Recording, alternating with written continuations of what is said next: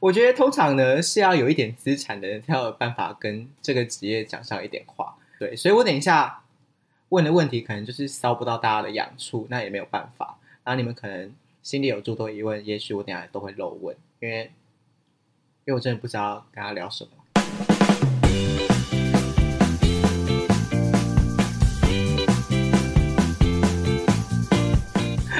想说这是什么不负责任的开场啊？其实也是因为我今天来跟舒婷录一录，然后舒婷就说：“那你要不要跟巨比录？”巨比就是舒婷的男朋友，没想到巨比也是畅快的答应了，所以 OK，那我们就保持着一个戏谑的心态来录这一集，反正应该算是银行业吧。那我们欢迎巨比先生。Hello，大家好。巨比今年是贵庚？今年刚满三十。啊，做这份工作。现在也是做这个银行业的工作吗？呃，算是金融业，但就是金融业跟银行业，从银行到券商，现在是券商。哦，那今天要来跟大家分享的算是什么？理财专员？可能等一下分享会比较多，在理财专员这一块比较多。好，现在希望各位听众跟我一样，就是完全不知道理财专员是做什么。想必你们一定也是没有接受过理财专员的服务。但舒婷可能有晚上服务，我不知道。到底在说什么？那巨比以前是读什么科系相关？我本身就是读商的哦，所以就是等于是学以致用。呃，其实我觉得比较偏向误打误撞。当兵退伍之后，其实那时候是没有任何想法，嗯，然后是等自己的储蓄用光之后，我才开始。啊，想说没钱了，赶快找工作，然后最快的就是直接找跟我原先学的有相关的行业，嗯、所以就就进入了银行业。所以这个理财，哎，什么理财专员？理财专员的工作是当完兵之后的第一份工作。对，当完兵第一份工作。那这样大概做了几年？那时候理财专员的话，大概做四年多，那也是不短的一个时间。理财专员的工作内容大概是哪些啊？呃，不外乎其实理财专员算是业务职啊。那实际上，如果简单一句话去讲的话，其实他就是去帮助客人去做理财规划。嗯、那他的理财规划可能包含一些储蓄、投资、保险，或是呃一些节税规划、税务规划这一类的，都是可以做到的。像我这个月薪好像还领到。那个很低，就是还不需要缴税那个部分的人，啊，舒婷也是吗？就好像不会遇到就是需要跟这种行业沟通的时候。那通常上门的人都是比较有钱的人吗？其实，其实我们的客群也算蛮广的啦。因为刚进去的时候，说真的，新新人入这个行业，其实他们也不太清楚理财规划的一些东西。那可能他们也不太会去筛选客人的情况下，其实他也会遇到很多像你一样，就是是那种就是新鲜人，嗯，你也不懂理财，嗯，但他们就是变成说也是一步一步跟着客人，就是有点像是学习成长。嗯，那一开始是你们需要主动去发掘客人，还是客人会自己上门？应该说就是我进来银行之后，然后银行其实会给你。一包客人，只是什么一包？那那，那一包客人，我解释一下，它有点像是就是用一一包，其实是个形容词啊。实际上应该说，对了，总不会是真的把它弄成一包给你吧？它是用资产规模去计算的。嗯，可能就是银行给我三百个客人，嗯、那这三百个客人的总资产可能落在十五亿到二十亿。嗯那我们就变成是说，刚拿到这一包客人会透有过电话，或是他可能会来行去做一些交易，他可能来存钱、嗯、来存款。那如果他今天刚好来行，就说啊，这是我那一包客人里面的 某某某某一个客人的话，那可能柜台就是可能柜台接到这个客人的时候，他就会打电话请我过去，去跟他递个名片哦，去认识一下。OK，然后就开始你的业务的开始闲聊，话术，可能先请他过来喝个咖啡。那你们分配这个一包两包，就是分配这个包的客人是银行吗？银行的主管分配的吗？对，基本上是主管。那你们会发生说，哎、为什么主管给你的客人这么大包，我那么小包？这是有可能的。业务其实有分等级啊，就是我可能刚进去，我是所谓的小李专，嗯，我可能拿到的资源就是可能会比较不好。嗯、但你做久了，做了两三年、三四年之后，可能主管比较信任你，他当然就是如果他才可以享用大包的客人，对，相对大包好用的客人。就是说，有什么屁股就给你什么样的大包小包。对对。所以刚好他们如果来到银行来办事情，然后就请你过去递名片，然后这时候你要怎么开始跟他进行你的业务？我，我可能会跟客人先自我介绍嘛，就是我在这边做大概多久，然后你好，你就是我的囊中物。这这太明显。这那这个时候，你可以透露出说你知道他的资产，还是你会知道？你会知道吗？呃，我应该说我会知道，但不能不能去透露，因为这是他会觉得你侵犯到他了。对对，这是个资。那怎么办？你要怎么开启？就是推，这是怎么推销吗？呃，应该说我我会变相是去跟客人去聊他的一些投资理财经验，或是再间接一点，你可以用问句的方式就问说，哎。那因为我之后可能会提供一些投资理财讯息，嗯，你可能比较喜欢储蓄类的资料吗？还是投资类的资料？嗯，用疑问式的方式去引导客人去回答出你想要得到的资讯哦，类似这种比较有技巧性的方式，因为每个业务有每个业务的个性跟属性，嗯，那我自己的话可能会比较偏向的属性，还是比较 比较偏向。妈妈类型，阿姨婆婆妈妈妈妈妈妈专用款，对，爱用款，或或或是工程师啊，工程师。因为长相长相的关系吗？大家都会说我看起来比较老实，比较不会骗钱，讲话也蛮中肯的之类的。那要怎么样算是把这份工作做得好？就是推销成功很多方案给客人，还是因为我们每个月都会有业绩目标，我们是用一个月一个月来看的。所以变成是说，你有没有达到业绩目标，就是主管在看的东西。他、啊、这个目标是自己设的，还是主管设？呃，你每一个理专的阶级会有固定的每个月的目标额。嗯，当然就是每个公司的文化会不太一样。你进去可能会有三到四个目标额，但你就是取其中最高的目标额去达到，嗯，你就没事了。哦，对，啊，如果一直没有达到会，会会怎么样？被辞职？在我之前待的银行文化，就是你会一直不断的加班，然后主管会一直逼你交报告，就是为什么没达到？这压力听起来蛮大的。对于说以个性来讲的话，如果你是一个会一直记得主管就是一直在跟你 repeat 业绩这件事情的人来说的话，嗯、你可能会比较难释怀。但我自己是。隔天就就反正就是业务就继续做，我的个性就是这样。然后最后你要呈现说，哦，明天可能有三个客人会来找我，哦、然后我会跟他谈什么，我会跟他聊什么。我们其实最后在下班之前都会交出一个访谈表。嗯、我们其实每天都会有就是一些记录吧，就是主管想要得到一些交代。对对，就看你这个业绩如果不好，是不是还是真的有在做事情？对对。那其实感觉这个职业。浑水摸鱼的程度很低吧，因为你没有成交，就是没有业绩，就是表现不好。其实应该说上有政策，下有对策了。这种方法是什么？你交出来那些报告，说真的，有时候不一定是真的。但哦，你是说，其实我明天根本就没有三个客人要跟我聊天，但我就是有办法掰出这三个客人的名字。跟我要跟他讲什么，基本上就是从我熟悉的客人里面去写出来，因为主管也会知道你的客人有谁哦，所以主管也不好糊弄。但你做久了，你就会知道主管的一些美感在哪，那你就是顺着主管的毛摸。曾经有一段期间，就是你这个成交量或是业务推得很不顺利的时候吗？一一定会有，就是我做业务期间，一开始真的蛮容易大起大落的，而且。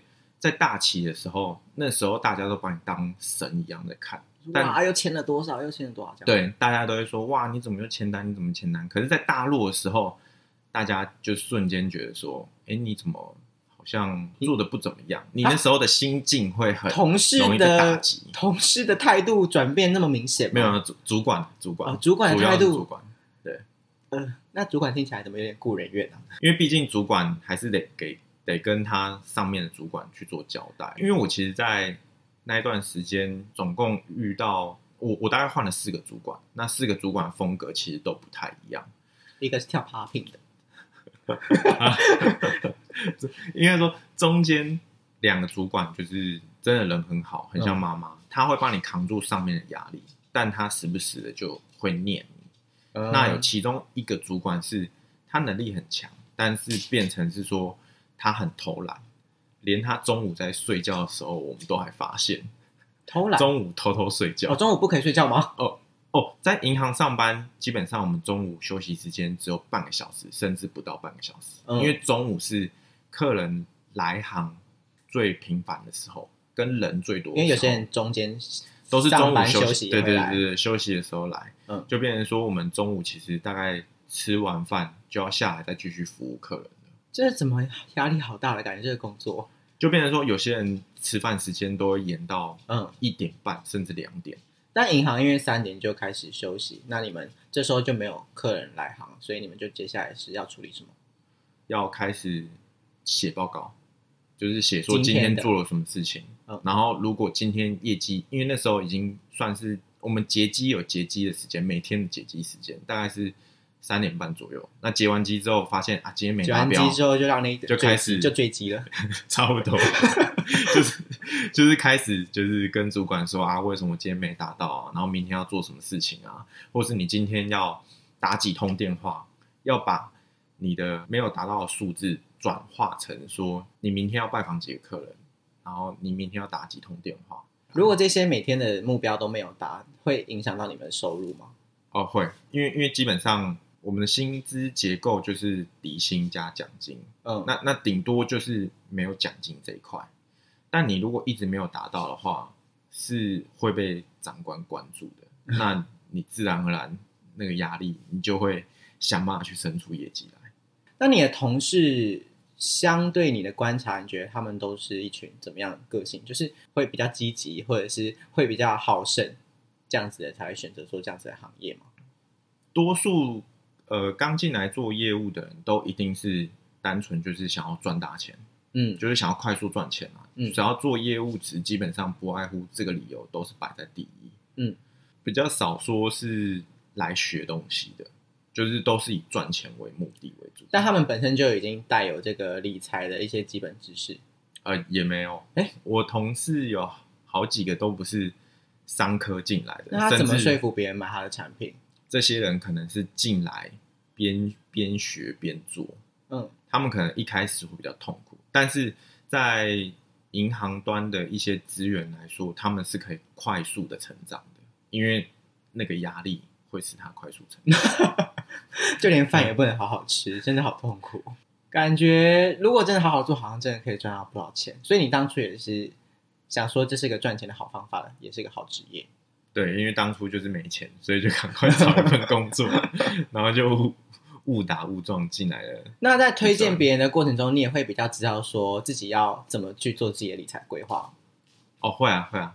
呃，我之前其实都都蛮庆蛮庆幸，说我第一份工作就是在银行上班，然后就会知道蛮多投资理财的一些资料。那变成说我就是透过这些东西去规划自己的人生。的理财啊，那这些理财其实现在来说都还算有在进度上。嗯，啊、感觉好深奥哦，感觉就是我这种，好像也不是我这种，不可以这样子看清自己，不能这样妄自菲薄。感觉就是现阶段的我，好像没有办法接触到的领域。那你有服务过什么，就是深藏不露的客户？就是你想说，哎，毛头小子应该没什么钱吧？就殊不知一刷好几千万存款。呃，我在快离职之前有遇到一个阿姨，那个阿姨是让人想要跟他结婚的阿姨，没有，是让人不想努力的阿姨。对对对对，就是一个阿姨突然走到我的位置上，她说：“哎、欸，这个存折怎么刷啊？”我说：“然后我就拿去，就是帮她刷个存折，然后一刷，发现不得了了，我还去数那个，我还想说，哎、欸，我是不是看？数字太多了，数字好像要两千多万，我一看，哇，不得了了，赶快泡杯咖啡，然后拿着存折跟阿姨说，来喝个杯咖啡，然后请我主管下来，就是跟他聊聊。这种就是一只肥羊突然降临的感觉。对，这个故事其实，在银行算蛮常见的，大概一年可能会发生个。呃，两到三次。但有一个问题是这样子，他的存款有两千多万，他连刷个本子都不会，就是本子不就是放到那个机器里面，然后刷刷刷刷刷而已吗？呃，有些人其实是找不到那个刷折的地方在哪，然后就会说，哎，可不可以帮我刷折？就怕问这个问题，好像有点对，有点对对。他真的会真的，真的是啊，真的是啊，有什么好找不到的？但但你看到他两千多万，你就会原谅他。真的耶！但这样，如果假如说我今天是有一笔钱的人，然后我第一次我真的什么都不懂，我想要接触理财专员，我要怎么放心说他会不会卖给我，并不是对我最好的？还是其实就真的不会是？如果以正常正常就是业务导向来说，因为毕竟做业务追求就是业绩嘛，那他们会推的东西可能十之八九都是手续费比较高的。产品，但但还是有一些真的不错的，就是业务，就是在在耐心上或者细心上，就是会跟客人就是沟通很多。这种像像你这样像你这样的业务吗？可以这么说，但他已经离职了，所以大家已经也不用找他了哈。那会有遇到说他跟你买完不如预期，他跑过来嫌你的吗？这一定有啊，就是有些客人会很心急。他的心急是说，我今天买进去，我明天就想要赚钱。哦，那变成说他会很关注他那个投资状况，然后就时不时的赖赖你说，因为我们都有可能会加赖，或是他跑过来分行问你说，啊，我的投资状况如何啊？然后你就会被一直烦，甚至他就是那种鸡毛蒜皮的事情，连什么信哎，我今天晚餐要不要买一些小酒鸡？这这太细了。但是，就是投资理财相关的资料，全部都会问你。所以，你们在销售的是有包含哪些产品？基金、保险、海外债、结构型商品。什么是结构型商品？它其实听起来很像是乐高积木，会会有一点小复杂啦。它其实包了一些。好，那你稍微讲一下好，我看我听不听得懂。这这我觉得有点难呢。它是它它有点像包装商品。但它的包装商品是说，我今天公司可能拿了一些股票的条件，可能假设台积电现在五百五十块好，嗯，那我我今天让客人去买这个结构型商品，假设今天台积电涨到五百五十块以上，嗯，我可以让客人赚更多，我去用台积电包出这个结构型商品，那这个结构型商品也有可能是我去赌说。也不算赌，就是去投资，说这个台积电五百五十块以下，嗯，就是我我也是可以赚钱的。好，没有人听得懂，谢谢。虽然是白解释了一番，嗯、希望有人听得懂。他如果听得懂，他有一点，他如果懂的话，他好像也不用听这一段，就是整个是一段多余的时间。那后来就离职了，是吗？呃，对。为什么？因为找到更好的出口。因为我那时候理理专做一做做久了，会觉得说，其实就是一直在卖产品。嗯，我会认为说自己的专业度好像就是在这边已经学不到其他东西。嗯，有上进心，所以变成是说我就是朝自己的一些比较爱投资啊。嗯，我其实对保险那些相对来说兴趣比较缺，嗯，就是做到后来是这样，所以变成说我就是转职到。券商做行销 PM 这一块哦，所以所以券商的行销 PM 是什么？天天一整集都是在一个似懂非懂的状态里面。行销 PM 有点像是，因为我之前业务就是一直在卖产品，嗯，但行销 PM 有点像是说 PM 是什么的简称？Product Manager。哦，对。对，专案。对对，我想说专案管理是。普拉达的 Prada，对对对，他就是变成是说，我要把这些产品做出一份报告，然后这份报告去跟业务沟通，说就是现在的市场趋势是什么样子。那对于就是理财专员现在来说，可能推什么商品对客人来说比较好。你要担任业务背后那个动脑的那个人。对对，而且我觉得专业度又很高，因为平民老百姓就是 like me terrible。我觉得是是因为现在的理财就是比较偏向大家想要有懒人包啊。对啊，那变成说我们就是做出这个懒人包。那你觉得要做好什么心理准备才可以进入这个理财专员的这一个行业？我觉得还是就是要有想赚钱的心啊。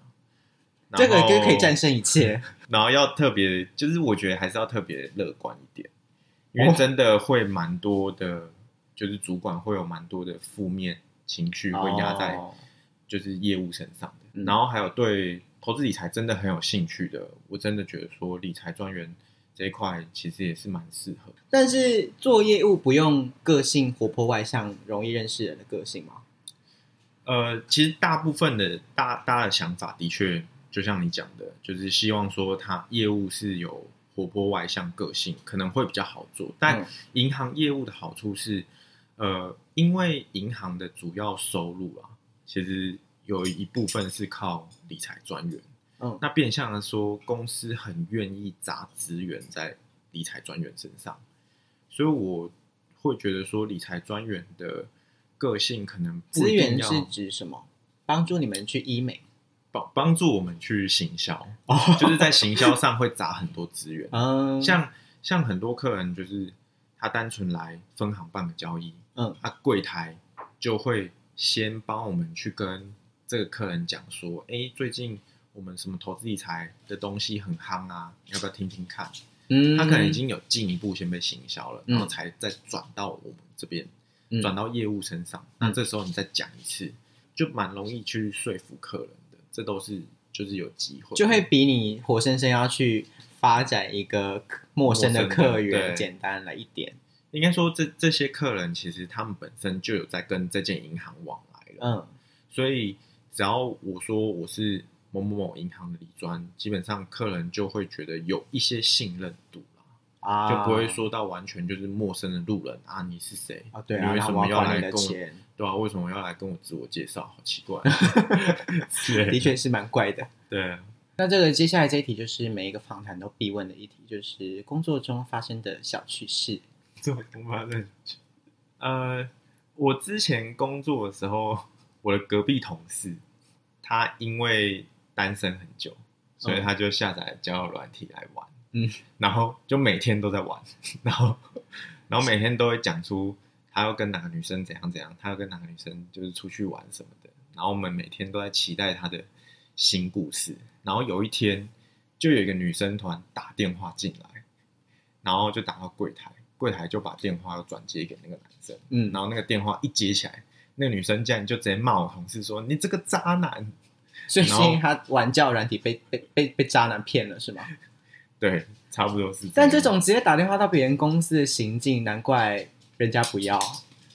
这真的太可怕了。后后来他那个电话是可以开开广播的吗？啊，没办法。要是我电话按按广播，但他整个行整个银行都都听到，傻眼。他会红吗？所以理财专员感觉就是除了要具备能够推销能力之外，还要能够理解理财，然后一方面也可以帮助自己理财，然后又有银行帮你做撑腰的部分，差不多。啊，你有看过这份工作一直做到很老很老的这种同事吗？有，大部分都做到大概五十岁吧。大概都落在五十到五十五岁，那蛮年轻的。比较没有没有做到，没有没有听说做到六十几岁的。等于是说做这份行业，你可以比较早退休。我是觉得应该是压力也大了，所以基本上该生病也开始生病，五十五岁就差不多了。好啊，我觉得如果要从事这份行业，大家就是自己斟酌啦。毕竟那个压力，当业务，我觉得压力不可能是轻松的。就像巨比他现在也是。不想做了，也是做到一半就是开窍了，对，就离开。好了，最后也不知道能够祝福巨比什么，因为他说他现在工作就是钱多事少有离家近。恭喜你已经找到自己美满的人生，谢谢。